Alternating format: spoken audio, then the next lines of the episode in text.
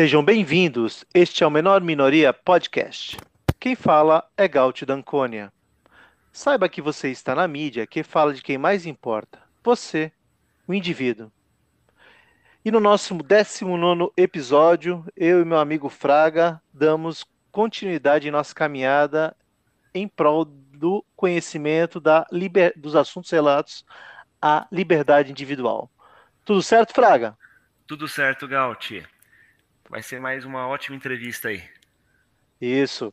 E vamos, vamos lembrar ao nosso público que nós estamos em diversas mídias, como o Instagram, como o Twitter e diversas outras mídias que estão aqui na nossa descrição. Spotify. Bom, Spotify, Google Podcast, enfim. YouTube, enfim. Vamos lá. Enfim. Bom, hoje vai ser bem bacana. O tema tem tudo a ver com a liberdade individual, que é para falar um pouco de justnaturalismo. E para tratar desse tema, a gente trouxe aqui o professor Xavier, do canal Direito Sem Juridiquês. Boa noite, professor. Boa noite, Gaut. Boa noite, Fraga. É um prazer estar aqui com vocês. Obrigado pelo convite. Prazer é nosso. Muito obrigado. Nós agradecemos. Professor, por favor, se apresente para nosso público. Tá certo. Bom, meu nome é Carlos Xavier. Eu sou bacharel em Direito pela Universidade Federal do Rio Grande do Sul, mestre em Direito pela Universidade Federal do Paraná atuo profissionalmente como advogado público. Sou também academicamente um quase teólogo, sete oitavos do bacharelado em teologia na Faculdade Batista do Paraná. Responsável pelos canais Direito Sem Juridiquês e Teodidatas no YouTube, os dois somados têm 115 mil inscritos. O Direito Sem Juridiquês já passou dos 100 mil. O Teodidatas, no qual eu trato sobre cristianismo, Bíblia, teologia, é, já quase com 15 mil inscritos. Bom, para o assunto que nos interessa aqui, no meu mestrado em Direito, que foi sobre teoria dos precedentes, eu acabei questionando o positivismo como ele está em voga no Brasil, como as pessoas veem o direito no Brasil hoje. Né?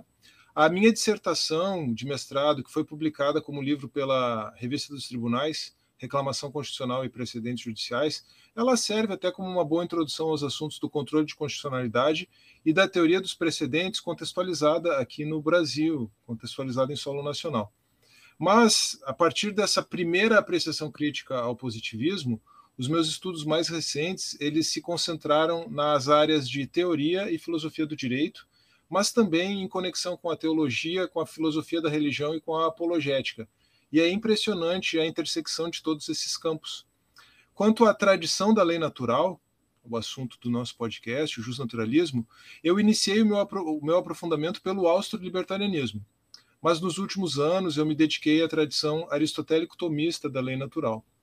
O resultado desses estudos recentes, com foco especificamente na educação domiciliar, no homeschooling, pode ser visto no meu último livro publicado, que tem o nome de Educação Domiciliar: Um Direito Humano Negativo, uma abordagem a partir da lei natural.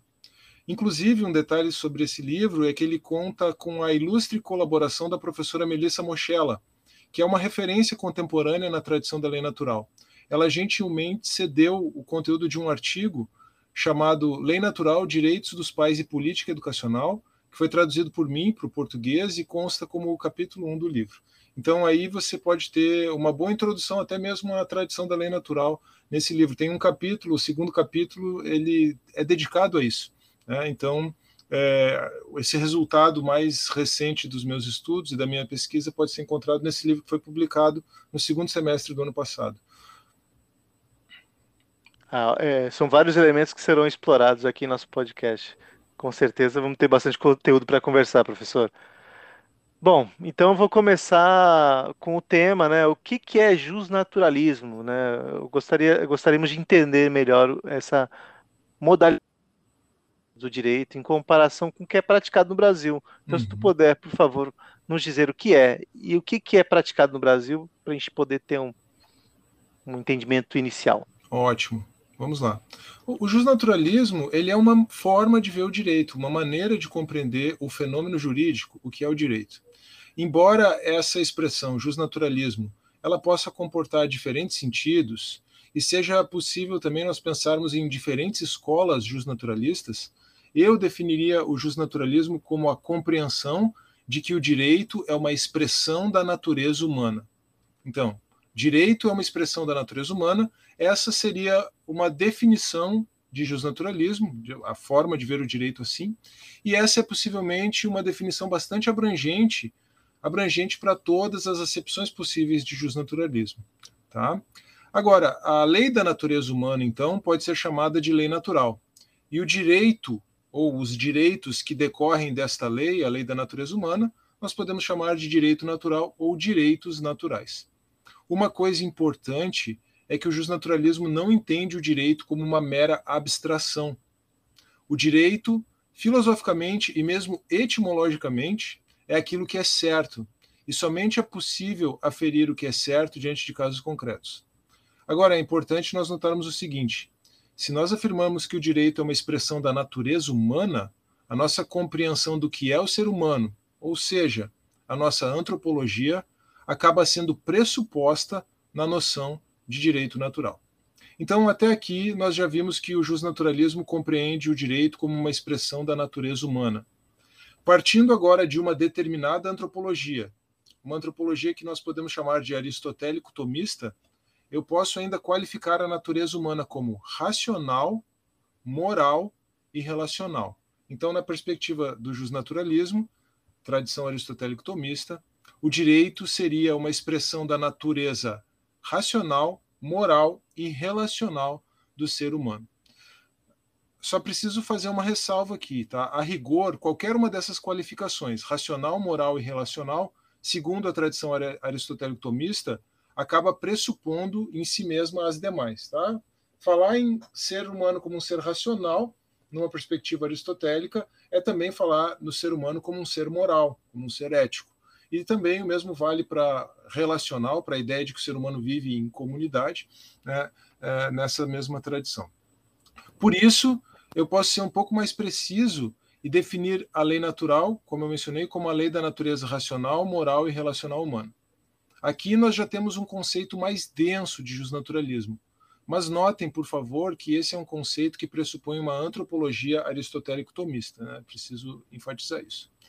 Para responder à segunda parte da pergunta, qual é a diferença do justnaturalismo com a concepção que se tem de direito no Brasil hoje, eu acho importante começar esclarecendo a noção de direito positivo. Direito positivo é um tipo de direito reconhecido por uma lei humana ou chamada também de lei positiva, para juntar, para facilitar.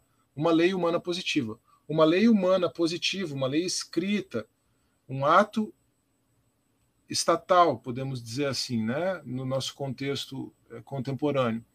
Ela pode ser compreendida como uma lei positiva que consagra um direito positivo.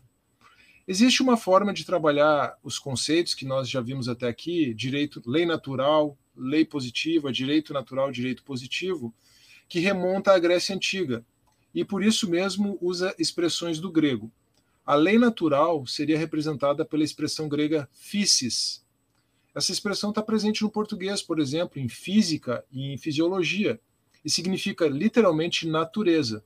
E a lei positiva seria representada pela expressão nomos, que tem o sentido de convenção.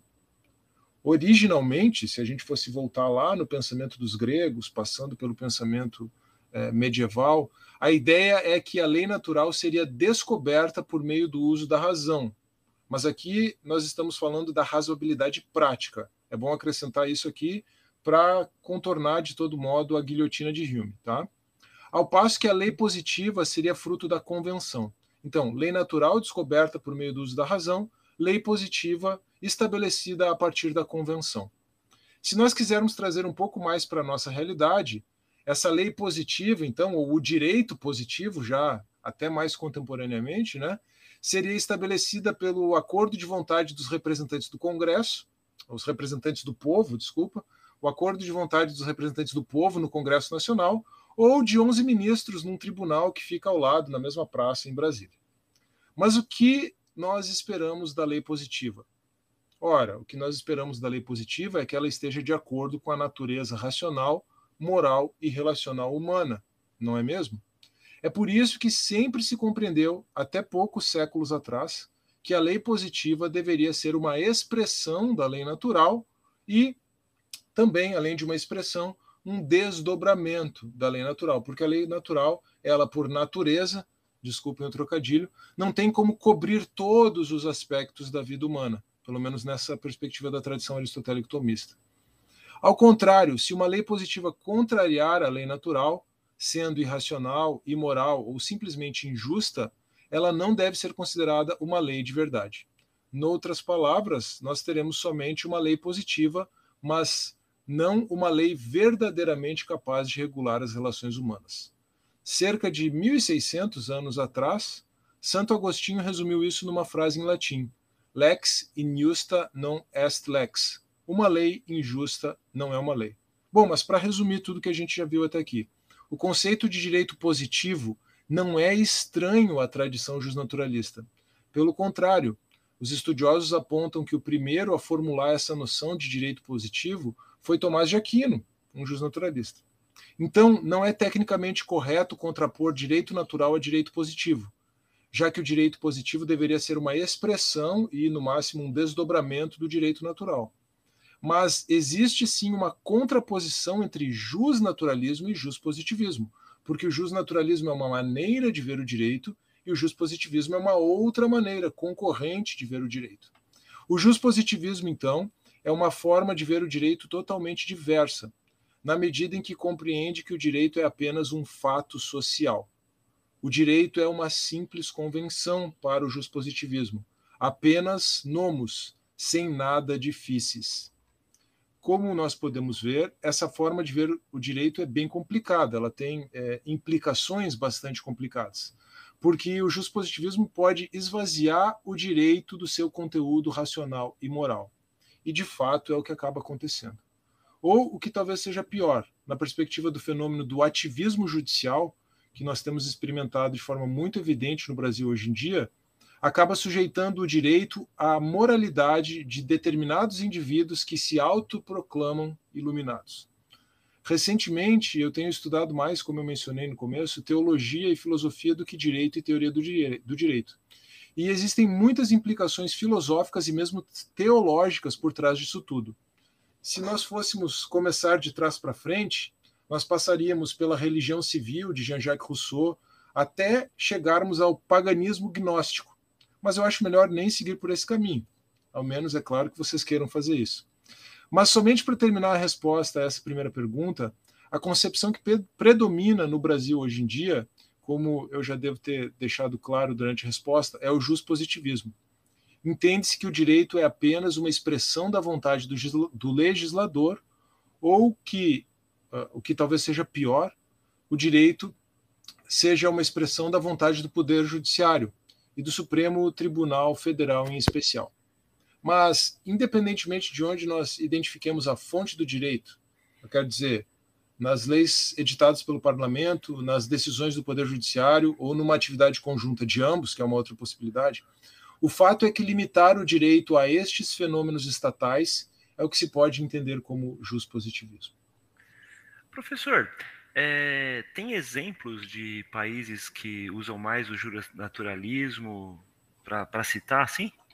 Sim, veja só, é, países hoje que usem o justnaturalismo, é, assim, a rigor a gente não tem. Até porque não, não se trata de usar ou não usar, se trata de uma forma de ver o direito. É, hoje em dia, os países, é, os governos produzem leis, certo? E os tribunais decidem. A questão é que base será usada para fazer essas leis e como essas leis serão interpretadas. E como vai se considerar as decisões judiciais em face dessas leis. É, então, você poderia ter países que produzem leis e tribunais que decidem numa perspectiva justnaturalista ou numa perspectiva justpositivista. O fato é que hoje, é, na, ao menos na sociedade ocidental contemporânea, predomina uma visão justpositivista acerca do direito. Até porque o justpositivismo, a, a compreensão de que o direito é fruto de um fato social, o direito é o resultado é, de um ato de poder estatal, é muito conveniente aos governantes. E também é muito, muito conveniente, essa visão positivista é muito conveniente aos tribunais, né? o tribunal que se autoproclama o detentor do direito, o tribunal que se autoproclama o titular exclusivo da interpretação da Constituição, está numa posição muito cômoda. Mas, é, então, se nós tivéssemos, é, na verdade, o que nós temos é uma visão preponderantemente positivista no meio jurídico. Mas se nós tivéssemos uma visão preponderantemente justnaturalista no meio jurídico, na própria sociedade, e nós vemos uh, crescendo a conscientização a respeito dos direitos naturais, o direito seria produzido e seria compreendido e interpretado de uma outra forma. Né? Mas, assim, tentando apresentar algo um pouco mais concreto uh, para a sua pergunta, os estudiosos apontam que a tradição jurídica de common law, o direito anglo-americano, o direito de língua inglesa, é, que começou na Inglaterra e depois continuou se desenvolvendo nos Estados Unidos, teve um desenvolvimento histórico mais próximo ao justnaturalismo. Veja só o seguinte: como o direito natural não depende necessariamente da lei, sendo encontrado, falando na perspectiva da Inglaterra, na tradição ancestral do povo inglês, e como, quando existe um conflito entre particulares sobre uma questão específica de direito, existe a necessidade de que um juiz resolva a questão, o resultado disso é que o direito passa a ser revelado nas decisões judiciais. Por isso, a questão do direito costumeiro na tradição de common law e também a questão de um direito jurisprudencial ou de um direito judicial. Aí nós temos o seguinte, que o respeito aos precedentes para conferir racionalidade ao sistema judicial acaba sendo um desdobramento dessa proximidade da tradição jurídica inglesa ao direito natural mas isso é significativamente, significativamente desculpa, mitigado hoje em dia. Por quê? Porque a produção legislativa na Inglaterra e nos Estados Unidos é tão grande quanto em qualquer país ocidental. Desculpe, talvez não tão grande quanto no Brasil. Mas, além disso, existem duas ressalvas que devem ser feitas aqui.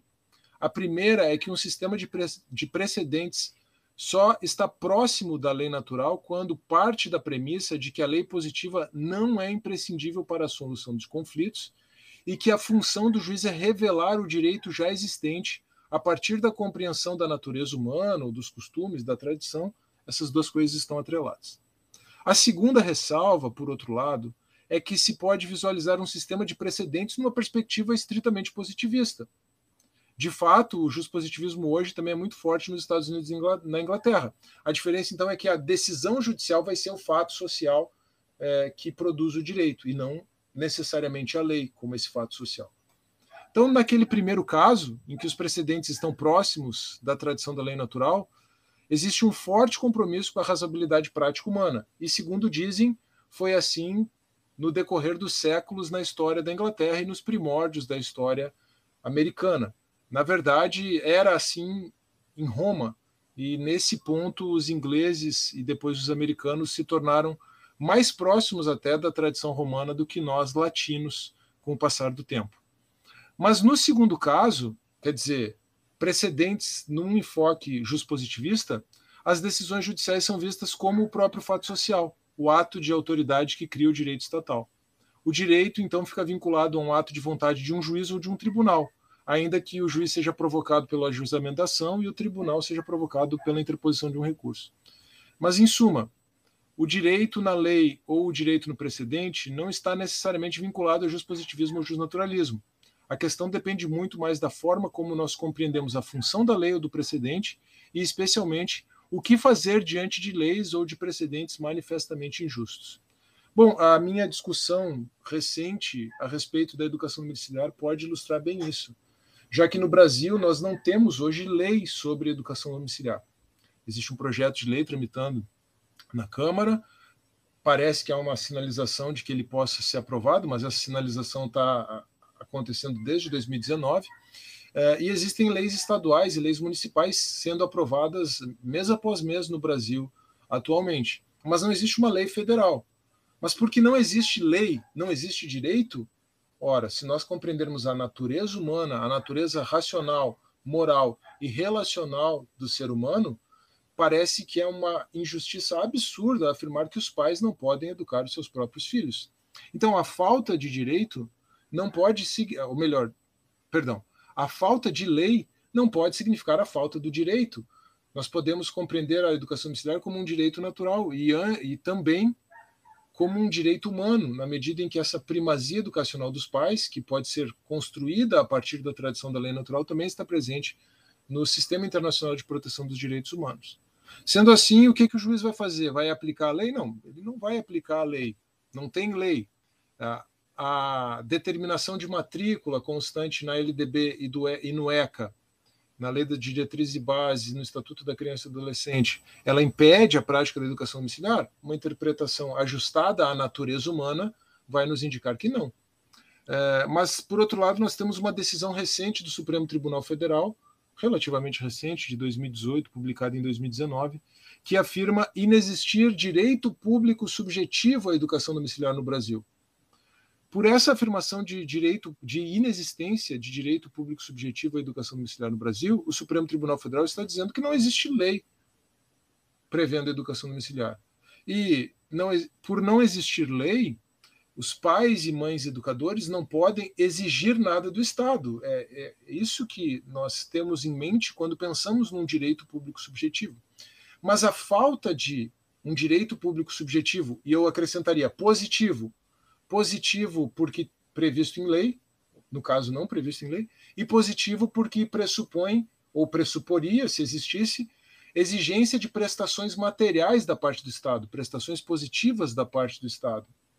Mas a falta de um direito público subjetivo duplamente positivo, nesse caso, no Brasil, não significa a proibição, não pode significar, fazendo uma interpretação dessa decisão do Supremo, à luz da lei natural e à luz do Sistema Internacional de Proteção dos Direitos Humanos. Claro que eu nem falei sobre como a lei natural é, induz, né, indica esse direito dos pais, podemos até falar sobre isso se houver interesse. Mas fazendo uma interpretação da, dessa decisão do Supremo, já mencionei a questão da legislação, mas agora da decisão do Supremo, à luz da lei natural e desse direito natural decorrente da primazia educacional dos pais, me parece que é, é logicamente irrefutável de que se não existe direito, ou melhor, que se não existe direito público subjetivo à educação domiciliar no Brasil e, portanto, os pais não podem exigir nada do Estado, nem mesmo um atestado de matrícula eles podem existir, exigir, nem mesmo uma prova, uma avaliação estatal oficial eles podem exigir. As famílias educadoras usam hoje o INSEJA, que é uma, uma avaliação de jovens e adultos. Com 18 anos, a pessoa pode obter a certificação do ensino médio, mas é uma prova que já existe e ela é usada é, embora ela não tenha sido pensada para a educação domiciliar, mas ela resolve o problema uh, da certificação uh, do ensino. Então, embora, vou retornando, retomando o raciocínio, embora as famílias educadoras não possam, de fato, exigir nada do Estado, não existe direito público subjetivo positivo, elas também não podem ser impedidas de praticar a educação domiciliar, porque existe um direito natural e humano, aí agora vem uma qualificação negativo, um direito que não pode ser violado, que não pode ser impedido pela comunidade política. É, por isso, é, em qualquer país do mundo, no Brasil, na Alemanha, na Suécia, nos Estados Unidos, não importa, existindo lei ou não existindo lei, por decisão judicial ou sem decisão judicial, em qualquer país do mundo, é uma grave injustiça e uma violação da natureza humana pretender proibir que os pais eduquem os seus próprios filhos. Professor, só para a gente é, tentar encaixar essa concepção de direito humano negativo, tem alguma outra situação similar à educação domiciliar para a gente? Eu posso ilustrar com diversos direitos negativos, certo? Por exemplo, tá. É, a vida é um direito negativo, antes de qualquer coisa. Por que, tá. que a vida é um direito negativo? Porque a comunidade política não pode tirar a sua vida, concorda? Então, Sim. o negativo aqui ele pressupõe um não agir da parte da comunidade política. Ora, a comunidade política não pode tirar a sua vida. É... Isso é absoluto? É, é claro que não. É, existem situações em que você pode discutir, por exemplo, a pena de morte, não no Brasil, é, em tempo de paz, por causa de uma vedação constitucional. Essa vedação ela é racional, é bastante discutível, mas em outros países existe pena de morte. Então isso mostra que a vida como um bem humano negativo, como um direito natural e humano negativo, ela não é também absoluta no sentido de que não pode em nenhum momento é, ser é, violada. Você poderia violar a vida no caso de uma pena de morte, claro, existiria uma justificativa jurídica para isso, né? E mais precisamente no Brasil, enquanto não revogarem o artigo 23, se eu não me engano, do, do Código Penal, é, obviamente que isso não depende do, do, do, Código Penal, isso é mais, é novamente uma, uma exigência da razoabilidade prática humana. Você pode sim atentar contra a vida de alguém que atentou contra a sua vida primeiro, agindo em legítima defesa. Né? Então, obviamente, existem situações ditadas pela razoabilidade prática. Veja a importância de nós discutirmos à, luz dos casos concretos, da situação concreta e não assim meramente de forma abstrata. Existem situações em que a vida pode ser é, violada. Um exemplo de direito negativo é, bem evidente, inclusive a professora Melissa Mochella trabalha isso e ela coloca a educação domiciliar como um subconjunto desses direitos, melhor, ela coloca os direitos educacionais dos pais, a educação domiciliar junto com eles. É o direito de liberdade de, de, de os direitos de liberdade em geral, os direitos de liberdade de consciência, de liberdade de crença, especificamente no, no aspecto educacional, a liberdade de consciência. É, como, como a, a, veja, do ponto de vista da natureza das coisas, como a comunidade política pode violar o seu direito de crença, a sua liberdade de crença. Ela absolutamente não pode. Né? É reconhecido que a, a consciência é, é, o sacrário do indivíduo. Essa é a palavra de um, de um papa, não lembro agora, são, são palavras de um papa, não, não me lembro agora de cabeça qual foi o, o papa que expressou isso assim. Mas mesmo que a comunidade política quisesse, ela não poderia impedir você de crer, ela não poderia, poderia impedir você de ter as, as, as crenças que você tem.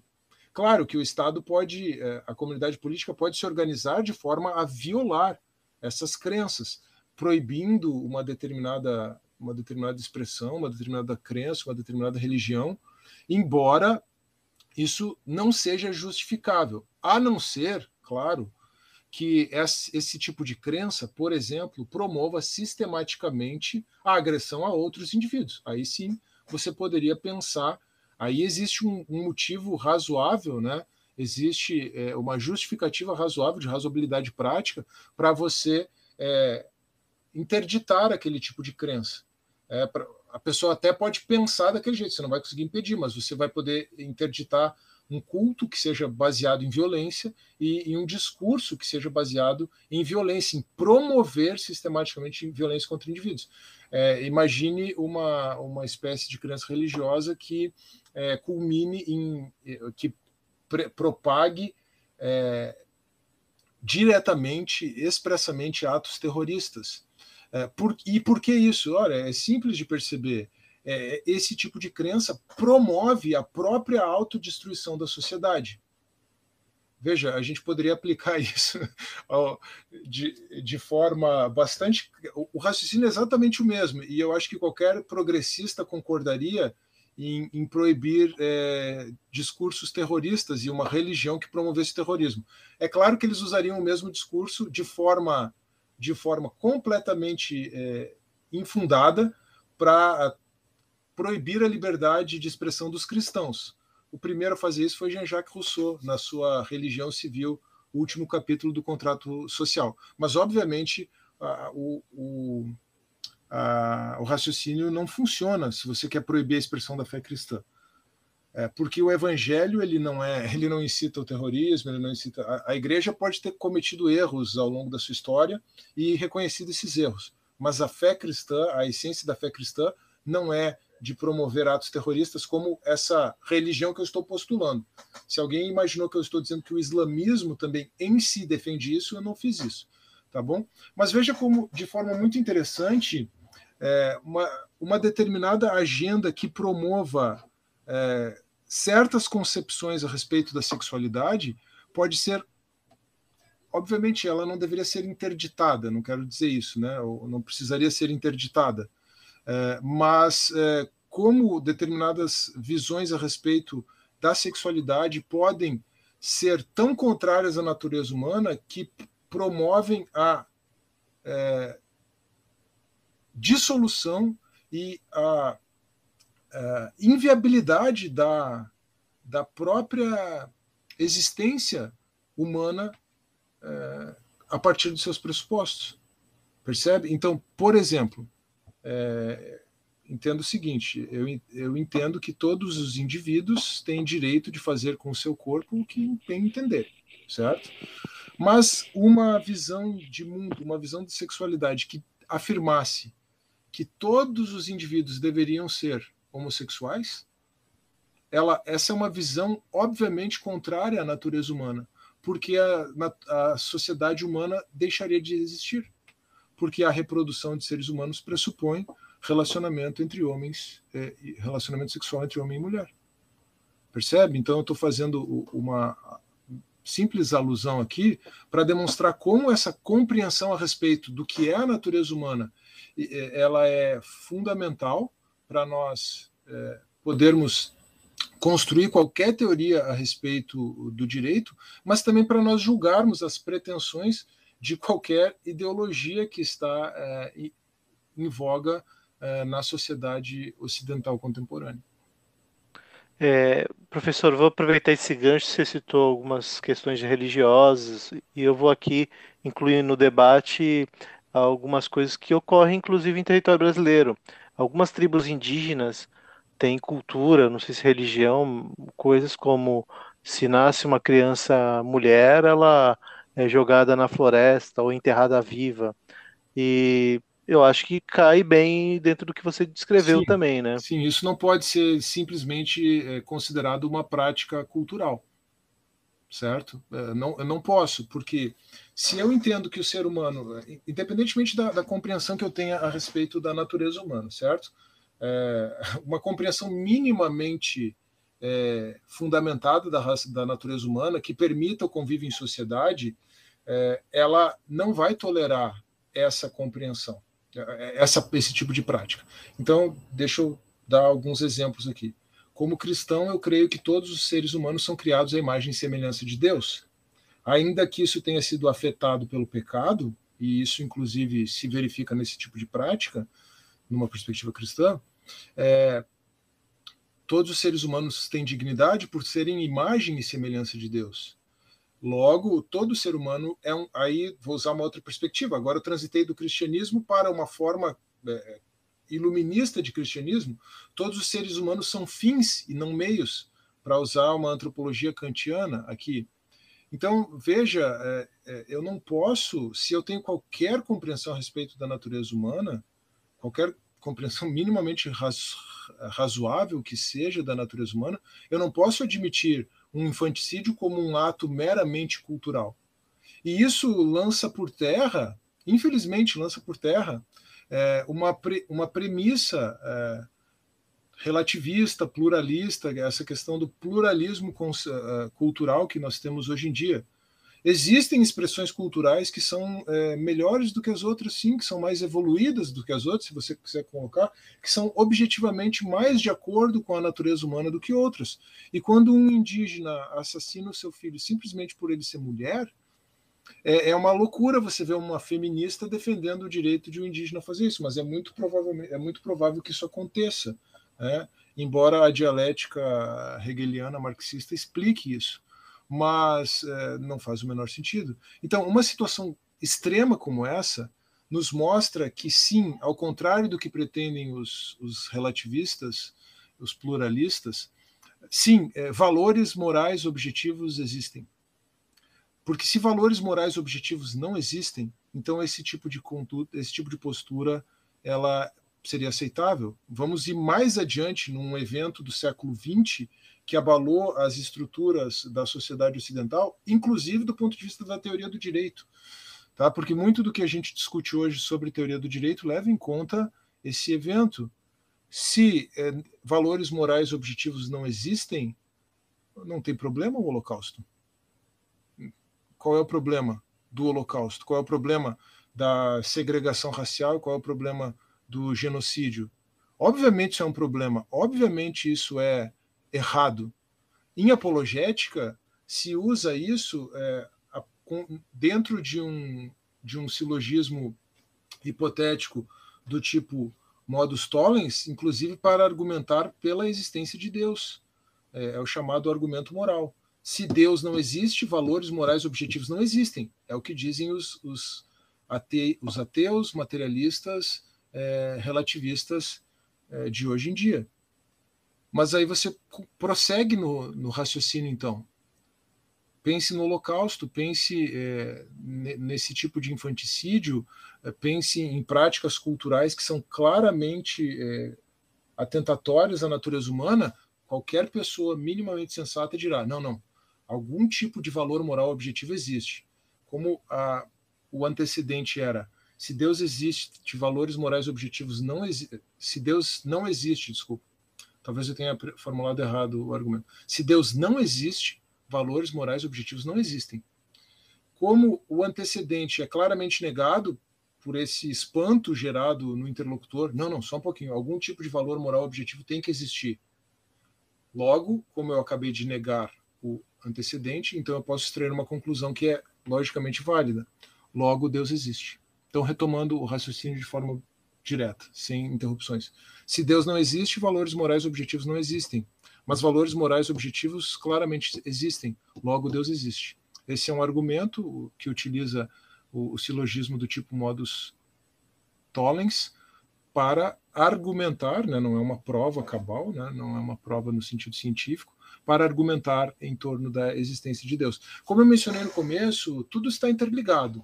E essas, e, e essas implicações no âmbito da teoria do direito, da ética, no âmbito desse debate entre positivismo e eh, dessas questões mais profundas de filosofia do direito e até mesmo de teologia, acabam sendo inevitáveis. É, assim, você é, é da área de direito, mas o que você descreveu até aqui nesse episódio deixa as coisas mais claras, porque num primeiro momento, quando se escuta falar, ah, poxa, ele está trazendo abordagem teológica para o direito, mas tem toda uma história sobre a construção do, da nossa, eh, do, do nosso modo de vida, né? E o entendimento sobre é, valores e comportamentos morais tem tudo a ver com a existência ou a crença em uma força superior, Deus, que eu também acredito, mas é o que está por trás de tudo que é tomada de decisão no direito. Pelo menos foi isso que eu consegui captar. Alguém que não é do direito, mas consigo captar até aqui uhum. do que você explicou, professor. Não sei se eu estou sendo Sim, muito simplista, veja, mas é o entendimento de um leigo. Sim, né?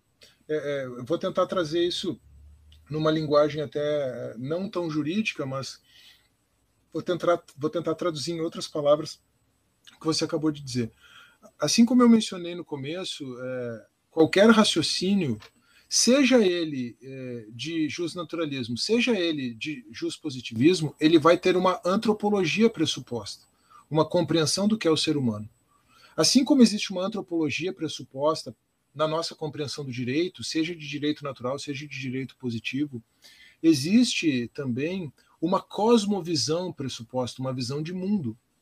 É, e cosmovisão, visão de mundo, é uma, uma, forma de ver o mundo e de atribuir sentido às coisas. Mas essa é exatamente uma definição que você pode dar para a religião. Porque veja só, é, nós pensamos muitas vezes que é, religião é definida a partir da crença em Deus ou na crença de um ser superior, mas existem religiões orientais que simplesmente não acreditam na existência de Deus ou na existência de deuses mas que tentam compreender a forma, compreender o mundo de uma determinada forma e atribuir sentido à realidade. É, então, a definição de religião, uma maneira de ver o mundo, de atribuir sentido à realidade, é a mesma é, definição de cosmovisão. Então, nessa perspectiva, se o ateísmo e o agnosticismo, mas especialmente o ateísmo, é uma cosmovisão, ele também é uma religião. É, uhum. E o que nós temos então? Então, esse tipo de pressuposto. Você não tem como deixar a cosmovisão de fora. A pretensão do liberalismo político deixar as cosmovisões de fora da, uh, do debate público, ela é autoderrotante. Porque a compreensão de que eu devo deixar cosmovisões de fora do debate público, ela em si mesma é uma cosmovisão para e, e ela tem o intuito de promover uma determinada cosmovisão. Então, não existe nada mais falacioso do ponto de vista lógico do que o, o, as pretensões do liberalismo político contemporâneo, é, infelizmente. Né? Veja, eu acho que a gente pode também, de certa forma, tentar compreender um pouquinho mais tudo. O, o, o Gaut mencionou algo importante. Foi o Gaut, né? Sim, sim. Agora, isso. O Gaut mencionou algo importante agora há pouco, que é essa questão dessa, desse histórico todo. Além do nosso histórico de vida, das nossas pressuposições, da nossa cosmovisão, o nosso histórico enquanto sociedade, nosso histórico enquanto sociedade ocidental. Né? Então, se a gente olhar um pouquinho para o surgimento do positivismo e como o positivismo ele surge a partir do próprio justnaturalismo, se a gente pode colocar assim, e como o justnaturalismo passa a ser refutado, também rejeitado, é, para agora entender por que, que o justnaturalismo também está ganhando tração hoje em dia, é, esse percurso histórico eu acho que ele é bem interessante para a gente poder é, compreender isso aqui um pouco melhor. Então, se vocês me permitirem, eu gostaria de entrar um pouquinho mais na ideia do que é o positivismo e as suas origens, porque isso vai nos ajudar a ter uma visão um pouco mais panorâmica de, dessas questões que a gente está confrontando aqui. Por favor, claro, professor. Estava no roteiro, inclusive. Pois é. é. Ótimo. Então tá vamos lá, veja só. O positivismo, como eu mencionei então, é uma forma de compreender o direito como sendo apenas um fato social, uma expressão do Estado identificado num ato de autoridade, independentemente desse ato ser a lei do parlamento ou a decisão judicial. Ah, e uma coisa importante é, que eu não mencionei até aqui é que para o positivismo a ideia de sanção institucionalizada é um elemento distintivo do direito. Isso tem a ver com a ideia de que o monopólio da força pertenceria ao Estado. Mas, em certo sentido, como eu já mencionei aqui para vocês, a origem do positivismo pode ser traçada de volta até os próprios justnaturalistas, começando com Aristóteles e Tomás de Aquino, porque eles pressupunham, de forma correta, a meu ver, que a lei positiva deve ser conformada à lei natural. Inclusive, foi São Tomás quem cunhou a expressão lei positiva, introduzindo a ideia de direito positivo e, por fim, de positivismo no pensamento jurídico ocidental. Mas o primeiro positivista da história, segundo os estudiosos, possivelmente tenha sido Thomas Hobbes, ainda que ele também fosse, a seu modo, um naturalista, já que ele falava de direitos naturais especialmente do direito à vida no contexto de um estado de natureza. O problema é que esse tipo de raciocínio do Hobbes ele se dá em bases platônicas, idealistas, e não é, em bases aristotélicas, mas continua sendo um raciocínio de direito natural. O caminho para a consolidação do positivismo e para a rejeição ao justnaturalismo ele está bastante ligado também à rejeição da metafísica aristotélico-tomista, algo que aconteceu na modernidade. E aqui dois fatores podem ser apresentados. O primeiro fator é de natureza puramente filosófica. A física aristotélica foi superada pela física newtoniana. A teoria das quatro causas de Aristóteles e a ideia de atualização de potências realmente não explica adequadamente o movimento físico. A mecânica newtoniana é uma explicação muito mais adequada para a realidade física, ainda que seja uma explicação apenas parcial, já que a mecânica newtoniana, como vocês sabem, enquanto paradigma, foi superada pela mecânica quântica. Mas o valor da teoria de Aristóteles é filosófico e não físico.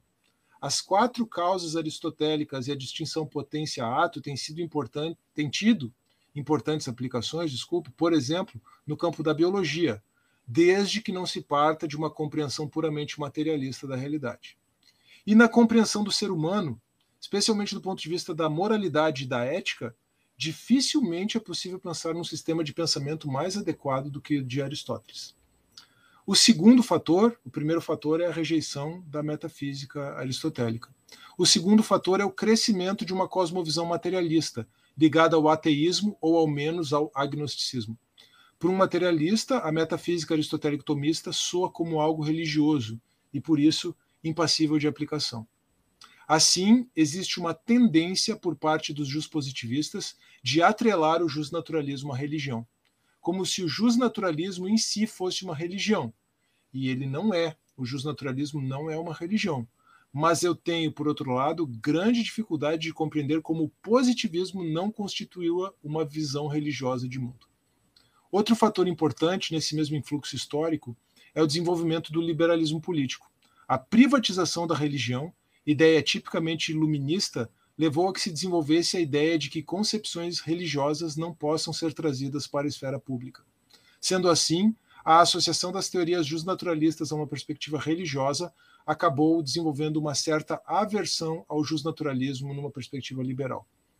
Essa é, contudo, uma visão que eu penso ser equivocada, essa aversão ao justnaturalismo numa perspectiva liberal.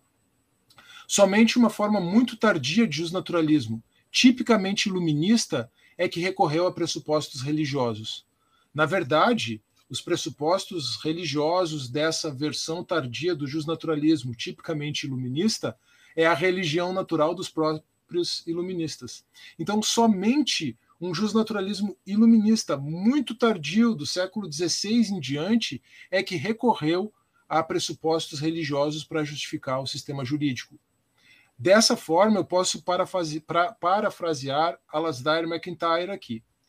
O MacIntyre afirmou, certa vez, que o Deus em que os séculos XIX e XX vieram a descrer só foi inventado no século XVII. Semelhantemente, eu posso dizer, o direito natural desacreditado pelos positivistas iluministas foi uma criação dos próprios iluministas.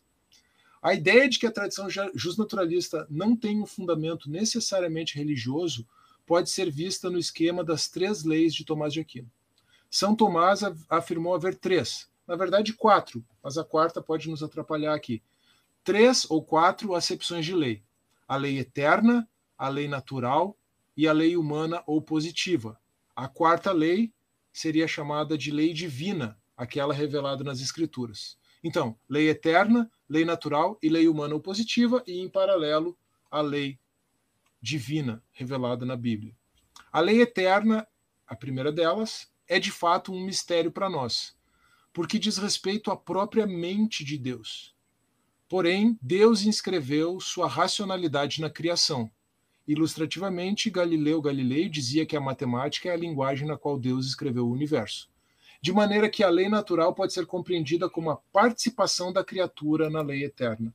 Então, se a lei eterna é um mistério para nós, a lei natural, que é compreendida a partir da contemplação da natureza, seja as leis da física, as leis da matemática, mas também a lei natural, a lei da natureza humana, a partir da contemplação da natureza humana, a diferença é que existem duas racionalidades diferentes envolvidas aqui. Para compreender as leis da física e as leis da matemática, por exemplo, eu utilizo razoabilidade especulativa, para compreender a natureza humana e as questões éticas e morais que envolvem o ser humano, eu uso outro tipo de razoabilidade, outro tipo de racionalidade, embora ainda uma racionalidade, racionalidade prática ou razoabilidade prática. Mas então, nós vimos até aqui lei natural e lei, desculpa, lei eterna e lei natural.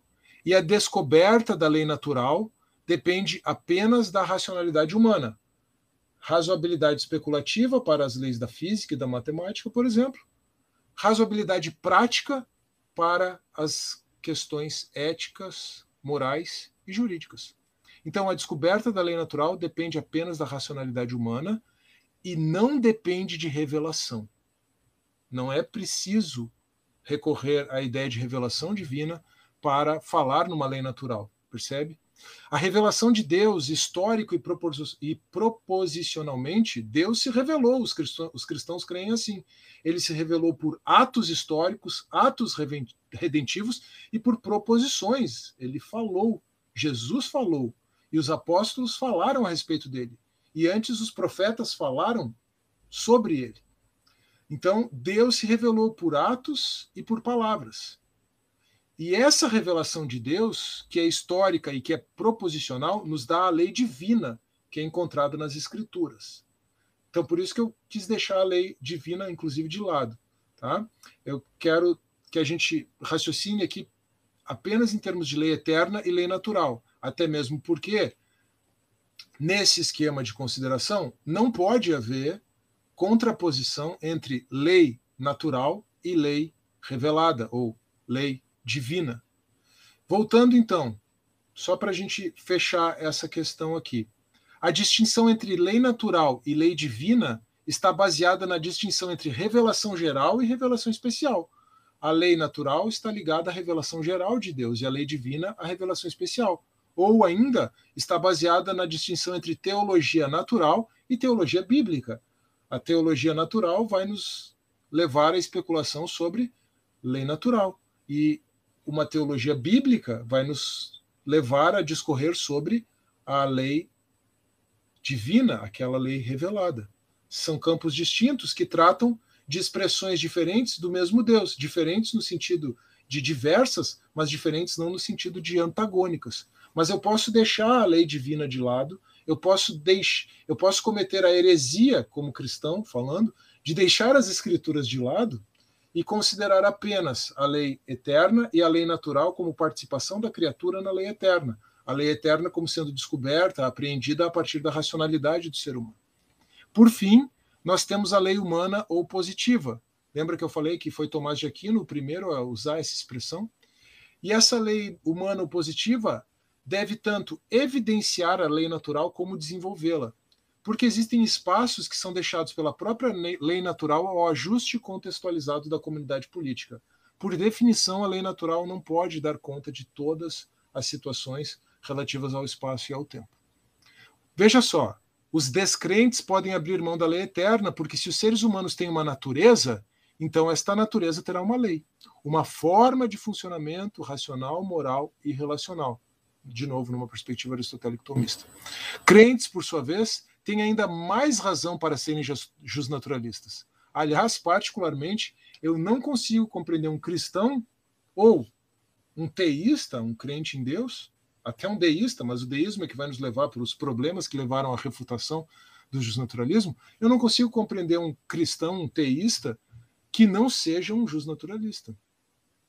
Mas ainda que a tradição da lei natural não precise lançar mão da figura de Deus como legislador, isso, dependendo como é feito, pode levar inclusive ao incurso na falácia naturalista, que foi o que os iluministas do século XVI, XVII, na verdade, em diante, acabaram fazendo. Ainda que a tradição da lei natural não precise lançar mão da figura de Deus como legislador, parece inegável que a busca pelo transcendente é uma característica da natureza humana, de tal maneira que até ateus e agnósticos incorporam o transcendente no seu discurso. E o próprio positivismo, que é uma forma de negar a transcendência, se torna ele mesmo uma cosmovisão transcendente. Então, por isso, parece muito adequado fazer como John Finnes e considerar a religião como um bem humano básico. Veja só, Deus não está na base do sistema, mas a religião precisa ser considerada um. Deus não está necessariamente na base do sistema, melhor dizer assim, mas a religião pode ser considerada um bem humano básico.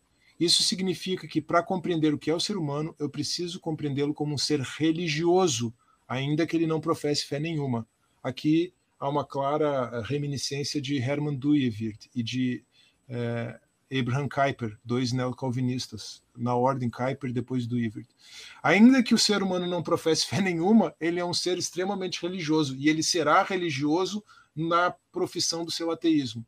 E isso me leva a perceber direitos naturais nesse âmbito, direitos naturais nesse âmbito da religião. Por exemplo, a liberdade de crença, inclusive como eu é, mencionei já em outra oportunidade. Professor, é, no, no, que você disse até aqui, você já meio que respondeu o meu questionamento, mas é, minha percepção é que os profissionais de, da, da área do direito, advogados que eu converso, conhecem muito pouco sobre justnaturalismo, né? sobre essa abordagem de enxergar é, o direito. Estou certo na minha percepção? E, e se sim, por que isso ocorre? Você meio que já antecipou por que isso ocorre, mas se pudesse, por favor, ir mais a fundo. Perfeitamente, a sua percepção é corretíssima, tá? Basta você pensar que eu passei é, cinco anos e meio a minha turma originalmente era para se formar em seis anos, nós conseguimos nos formar em cinco anos e meio. Cinco anos e meio numa faculdade de direito e depois dois anos numa, num mestrado, e não foi em, em qualquer faculdade, não, foram nas melhores faculdades de direito do, do Brasil. E sequer ouvir, ouvir falar adequadamente sobre teorias dos naturalistas. Era uma mera notícia histórica assim de algo lá em introdução é, ao direito. Para fazer justiça, eu tive dois professores muito bons é, que trabalharam. É, eu fiz uma, uma generalização aqui, mas eu tive dois professores muito bons no último semestre da faculdade, que penúltimo semestre, que trabalharam bastante esse contraste entre positivismo e naturalismo. Os dois deram a mesma disciplina, o Cláudio Miquelon e o Luiz Fernando Barzotto. Hoje o Miquelon é professor em é, Edimburgo uh, e o Barzotto continua lá como professor da, da Federal do Rio Grande do Sul. Tá? Mas é, a tua percepção, como eu falei, ela é corretíssima. E, na verdade, ela está atrelada a esse percurso histórico que eu acabei de realizar aqui. E se a gente puder resumir esse percurso histórico, então, o justnaturalismo é visto com preconceito no meio acadêmico por ser associado a uma visão pré-científica e religiosa. E isso, na verdade, tem tudo a ver com a teoria dos três estados da humanidade é, apresentada por Auguste Comte, o pai do positivismo filosófico, não exatamente do positivismo jurídico. Mas o Comte é, afirmou que uma, a, a, compreensão de Aristóteles era uma compreensão é, que ele chamou, né, da forma como eles viam o mundo lá. É, em Aristóteles era uma compreensão religiosa, é, especialmente na perspectiva do desenvolvimento é, da fé. Depois, na quando os elementos religiosos foram sendo deixados de lado, surge então uma visão metafísica. É, aí o, a Idade Média, o final da Idade Média, o começo da Idade Moderna se encaixa nesse tipo de visão metafísica. Mas com o advento da ciência, do método científico, então agora vem o terceiro estado da humanidade, que é o científico. E agora nós temos conhecimento certo e nós não temos mais essas reminiscências do passado. Só que o conhecimento científico ele pode ser certo para muita coisa. Agora, ele é sempre relativo, né? então é, a própria certeza do método científico é relativa. E uma coisa que a gente precisa compreender é que se você confiar apenas na ciência, no método científico, como forma de produzir conhecimento, você está perdido, porque você não pode provar num laboratório que é errado torturar ou matar um outro ser humano. O método científico não pode provar isso. Então veja como a visão do Conte ela é, é, é, o positivismo, seja o positivismo filosófico, seja o positivismo jurídico, tem problemas terríveis, a meu ver, de pressuposições, mas a, a gente a, gente aceita isso como verdade. Né? Então, ah, teoria dos estados da humanidade de Conte, ah, isso aí, justnaturalismo é reminiscência dos dois estados anteriores filosófico, uh, desculpa, religioso e metafísico. Não, não. Nós estamos na era da ciência agora. E aí a proposta de tratar o direito como ciência é a proposta do positivismo. O que as ciências fazem, as ciências naturais fazem? Elas descrevem fenômenos, observam regularidades, descrevem fenômenos e podem fazer previsões. O que é o positivismo, então? Essa visão do direito. É um, ele descreve um fenômeno, certo? Mas de que fenômeno nós estamos falando? Bom, é, o fenômeno é a lei positiva, ou o fenômeno são as decisões judiciais, é um fato social, percebe? É, só que é muito diferente. É, as ciências elas se constroem, ainda que elas usem da empiria, do empirismo, né, da, das experiências, daquilo que pode ser aprendido pelos sentidos, as ciências elas se constroem a partir de pressupostos que são construídos pela razoabilidade especulativa do ser humano. A, a, a, matemática é a linguagem básica sobre a qual você constrói a física e a química e sobre a qual você constrói tudo o resto. É, por outro lado, você não tem como construir uma compreensão ética, moral do ser humano e jurídica com a mesma linguagem. Matemática não vai resolver é, as relações humanas, pura e simplesmente. Então, Veja, se você somente ensina uma perspectiva positivista e ainda menospreza e ridiculariza a visão contrária, o resultado é, uma, é a formação de uma geração de positivistas anti-justnaturalistas, que não conseguem nem se dar conta das terríveis contradições performáticas da sua própria linha de raciocínio. Professor, a parte do direito internacional, ela tem alguma relação com o justnaturalismo ou positivismo ou como são definidos essas, não sei se pode se dizer leis ou regras que regem os comportamentos entre os países? Eu diria que ela tem uma ligação muito direta com as duas perspectivas, certo? Porque a, o programa do, de um direito internacional, a ideia de um direito internacional, ela foi é, é, postulada, ou um sistema de direito internacional foi idealizado por, dentre outros, dois grandes justnaturalistas da história, embora sejam justnaturalistas já daquele período iluminista, mas são justnaturalistas, Hugo Grossio e é, Immanuel Kant. Então, tanto Hugo Grossio quanto Immanuel Kant, eles pretenderam a partir o problema aqui é a pretensão de o problema é a pretensão de é, suficiência e universalidade da razão, especialmente em Kant. Né, eles pretenderam um sistema de direito internacional. Ainda que você possa, inclusive, utilizar Tomás de Aquino para fundamentar um sistema de direito internacional. Então, é, enquanto projeto, enquanto agenda, isso está nos positivistas. É, por outro lado, tudo aquilo que os tratados internacionais de direitos humanos consolidam como direitos humanos é, não tem como compreender de outra forma senão os direitos naturais reconhecidos pela comunidade internacional. Se você não atribuir sentido é, aos tratados internacionais de direitos humanos a partir da tradição da lei natural, você simplesmente não tem como atribuir sentido aos tratados internacionais de direitos humanos.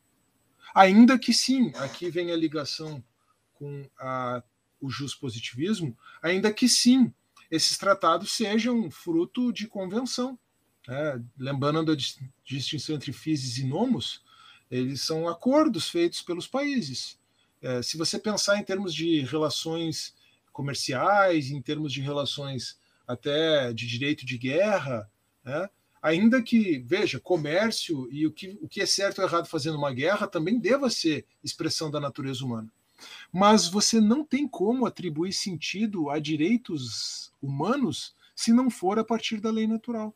O professor Barzotto trabalha isso de forma muito precisa. Veja só que interessante. Tanto Alasdair MacIntyre, que é um representante da tradição da lei natural, quanto Norberto Bobbio, que é um representante do positivismo, são céticos quanto à ideia de afirmação de direitos humanos. Por quê? Porque eles partem de um pressuposto é, positivista de que um direito precisaria ter exigibilidade, um direito precisaria é, ter a força da coerção estatal. E sim, se você pensa em direitos humanos assim, eles são desprovidos de mecanismos de, de coerção e de exigibilidade. Mas se, por outro lado, você entende que os direitos humanos são expressão uma expressão contextualizada, uma expressão histórica, não no sentido da historicidade pretendida pelo Bob, mas no sentido de algo que acontece em algum momento da história, uma expressão de direitos naturais, dos direitos que são compreendidos a partir da consideração da natureza humana pela própria tradição da lei natural. Se você olha os direitos humanos assim, especialmente os direitos humanos, é, o carro-chefe do direito internacional, vamos dizer, né? Se você os olha assim, então aquilo ali faz sentido. E mais do que isso, você tem um recurso, inclusive, para tematizar, para trabalhar esses direitos humanos, que é a tradição da lei natural. Isso o professor Luiz Fernando Barzotto ele é, propõe e ele apresenta esse raciocínio de forma muito é, convincente no seu livro sobre a tradição da lei natural. É uma, um, assim, escutando, me veio um outro entendimento sobre essa questão de abordagem jus naturalista e jus positivista.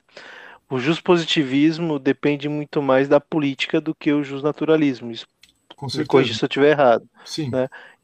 Então isso é muito mais encantador para a nossa realidade de estados democráticos do que foi antes do iluminismo. Talvez é, tenha sido a força motora para que prevalecesse esse entendimento. Não sei se é, eu estou sendo simplista na minha análise, mas me parece isso. Sim, veja, o, o, a gente tem que entender também, em grande medida, é, que a teoria ela é um discurso de legitimação, certo? Então, é, como você apresenta um discurso de legitimação? Vamos, vamos ser bem reducionista aqui. Como legitimar é, no tempo e no espaço tudo o que uma Suprema Corte faz, por mais absurdo que sejam as suas decisões? Já, você já viu isso? Decisões que desagradam todas as esferas do espectro político? É, você tem isso num país na América Latina cujo nome eu não vou mencionar, certo? Mas é, é impressionante isso. É, uma Suprema Corte que decide a todo momento decisões polêmicas que desagradam a todos. Em alguma medida, todos acabam ficando é, desagradados. É, a única maneira de você justificar isso é, entre aspas, apelando para a força.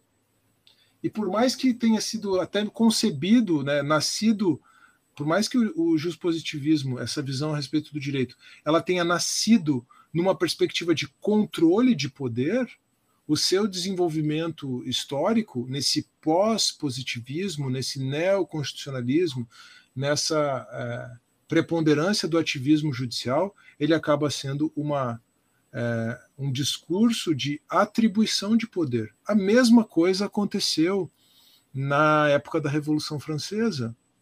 Por que é que a vontade geral do povo, do Montesquieu, a supremacia do poder legislativo da forma como ele. É, do Montesquieu, não, desculpa, do Rousseau. Montesquieu veio antes, trazendo para a França a ideia de separação de poderes do Locke, mas por que que ah, supremacia do poder legislativo, a vontade geral do povo, do Rousseau, coube tão bem é, aos revolucionários franceses? É porque ela era um discurso que legitimava aquele estado de coisas é, instituído. E ele atribuía poderes irrestritos ao parlamento, porque antes os poderes irrestritos estavam na mão do rei e não se queria isso. Então, veja, é, é fácil de entender como.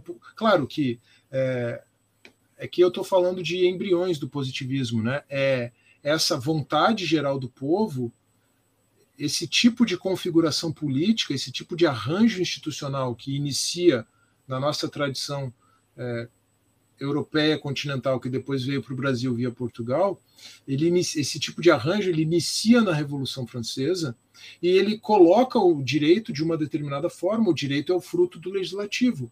Quando você sobrepõe a isso o positivismo filosófico, a ideia de que você só tem conhecimento certo a partir é, da experiência, a partir da observação, e que, portanto, se eu quero ser um jurista, eu preciso produzir conhecimento jurídico, e produzir conhecimento jurídico é produzir conhecimento a respeito das leis existentes, da validade dessas leis, do reconhecimento dessas leis como tal e da possibilidade de sua aplicação.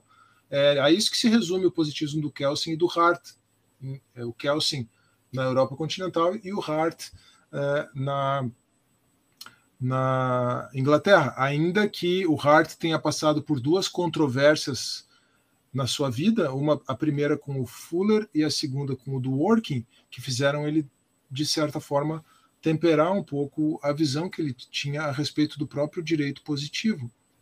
Mas então, se esse é o material que você tem, você tem que apenas descrever. Então, aquela velha história: manda quem pode, obedece quem tem juízo, né? O positivismo como uma visão meramente descritiva do direito, a crítica, como queria o Kelsen, de fato, ele acaba sendo muito conveniente para quem detém o poder. Isso é inegável. Professor, indo mais agora para o final do episódio, é, quais os mais importantes teóricos dessa visão é, natural né, sobre o direito?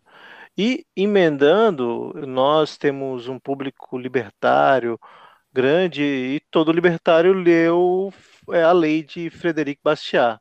Tem alguma relevância importante para o direito ou ele é mais um, um tipo de literatura para trazer um conhecimento mínimo sobre sistemas.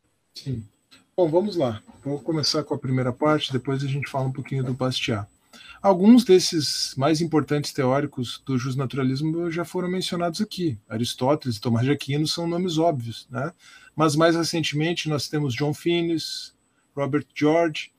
É, no Brasil eu posso mencionar, dentre outros, os professores Luiz Fernando Barzotto e Vitor Sales Pinheiro, que têm desenvolvido um excelente trabalho na divulgação da tradição da lei natural.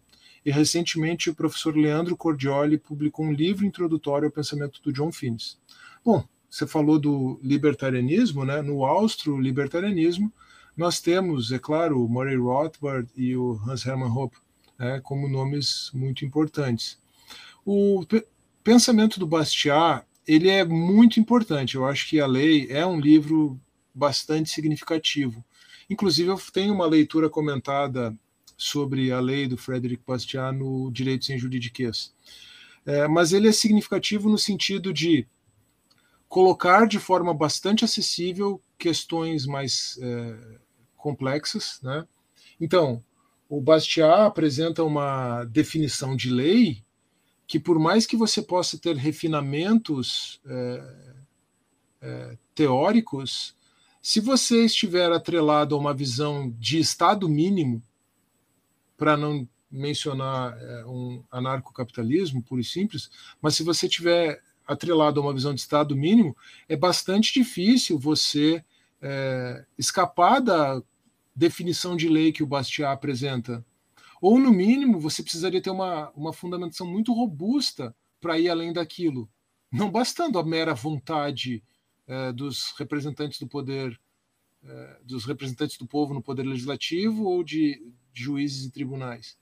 É, a definição de lei do Bastiat, né, acho que isso é bem evocativo, a lei é a organização institucional da legítima defesa, ou é a legítima defesa é, organizada, ela ajuda a compreender por que, que numa comunidade política em que as pessoas estão procurando cooperar umas com as outras, você confere poder é, a órgãos para que possam agir coercitivamente é, para que ele faça por mim o que eu posso fazer sozinho. Né? É, isso faz bastante sentido. É, justificar uma, um aumento de poderes no Estado é que precisaria ser, é que, vamos dizer assim, haveria uma, uma carga argumentativa e um ônus político muito maior para você justificar é, algo além disso. E é, na verdade, parece que hoje em dia a gente percebe o oposto, né? É. Verdade. Mas Verdade. outro valor do Bastiat é demonstrar como que em pouco tempo os valores da Revolução Francesa, aqueles valores supostamente de liberdade, de, de igualdade, de fraternidade, se é que um dia eles foram aquilo, é, rapidamente essa perspectiva liberal da Revolução Francesa ela se degenerou né? é, num, num, Estado socialista ou numa visão socialista. E, e, e eu acho que o grande valor da, da, da, lei nesse sentido é o seu valor histórico e o seu valor de contranarrativa, entende? Porque o que, que acontece?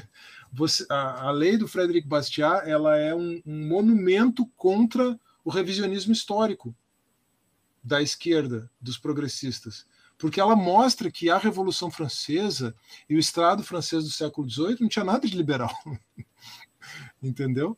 E que os problemas introduzidos eles foram introduzidos é, exatamente por uma perspectiva socialista, eles foram aumentados. É, esse revisionismo histórico proposto pelos progressistas de que o liberalismo induz as diferenças e que a solução então está no socialismo, numa social-democracia, ou quiçá até mesmo num Estado comunista num Estado socialista, ela se mostra como completamente contrário ao fluxo da história, ao curso da história. Basta você pegar é, e verificar o, que o Bastiat escreve na década de 50 é, na França. É, isso para não mencionar é, o o século XX e tudo que aconteceu na União Soviética e as experiências comunistas e socialistas que existem até hoje. Mas o Bastiat ele é uma importante testemunha histórica nesse sentido. Sim, 1840 é isso? A lei é desse período, né? É, eu acho que é 50, agora eu não tenho certeza de cabeça, mas é alguma coisa. É, mas bem, bem, bem, 50. Bem próximo de tudo que tinha acontecido na. Sim, demonstrando inclusive que, a, na verdade, a própria ideia de igualdade, liberdade e fraternidade era, era um, um discurso é, retórico. É, e aquilo que começou a acontecer. É, e, e o, o Bastiat, inclusive, ele, ele, ele critica severamente autores como Montesquieu e Rousseau, né? além de outros que são mais datados, né, que não chegam, não chegaram a nós assim, de forma tão, tão forte, mas ele critica muito todos aqueles pensadores que são a base da democracia do Estado francês ali pós uh, napoleônico no caso e que são tidos como baluartes do liberalismo e da democracia e tal é, até hoje o Bastiat mostra que a conversa não era bem assim. Sim. E para quem ainda não leu, é um livrinho de 50 páginas, livrinho no aspecto por ser curtinho, tá? É um, em termos de conteúdo é fantástico. É, dá para ler numa tarde e vale muito a pena. Vale muito a pena. Sim. E tem uma versão para crianças, tá? Do pessoal do Desbravando o Mundo Livre, que eu também recomendo para iniciar seus filhos sim, sim, eu já entendimento meu, melhor do mundo. vale a pena. Puxa, que legal, não sabia. sim, é bem bacana. Depois eu até te mando o link. Bom, é, professor, poxa, uma baita aula que você nos deu aqui. É, eu queria agradecer e deixar um espaço agora para você falar um pouco dos seus canais de comunicação, tanto no YouTube, seu livro, por favor. Ah, legal. Vai ter, ter vai ter um espaço depois para colocar links assim para o pessoal? Tem? Sim, sim, tem? vai ter um espaço descritivo tá. do episódio, eu coloco Isso, todos os links imaginei. você me enviando, eu deixo lá.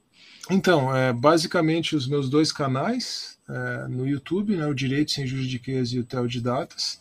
É, o Tel de Datas se tornou um canal de muita apologética recentemente e é, como eu demonstrei aqui, eu tenho realmente relacionado todos esses assuntos. Não tem como fazer é, de forma diferente. Eu tenho muito, eu tenho me preocupado bastante com os impactos políticos mesmo, né? Jurídicos, claro, mas também políticos da apologética, da defesa da fé cristã. E eu acho que tem muito espaço para isso ser explorado. Mas o, o, meu grande canal mesmo é o Direito Sem Juridiquês, que ultrapassou 100 mil inscritos no final do ano passado. É, e ali tem bastante coisa sobre o direito mesmo, né? Sobre teoria do direito, sobre filosofia do direito, sobre história do direito, e também tem alguma coisa de conteúdo libertário no direito sem juridiquês. Sobre a relação entre cristianismo e libertarianismo, você também encontra bastante conteúdo no Tel de Datas, tá?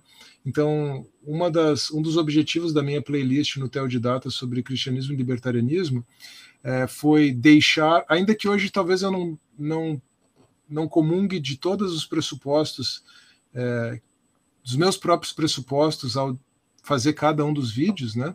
Mas é, o grande objetivo daquela playlist foi cumprido e continua valendo, que é deixar libertários confortáveis com a fé cristã e deixar cristãos confortáveis com a filosofia política do libertarianismo.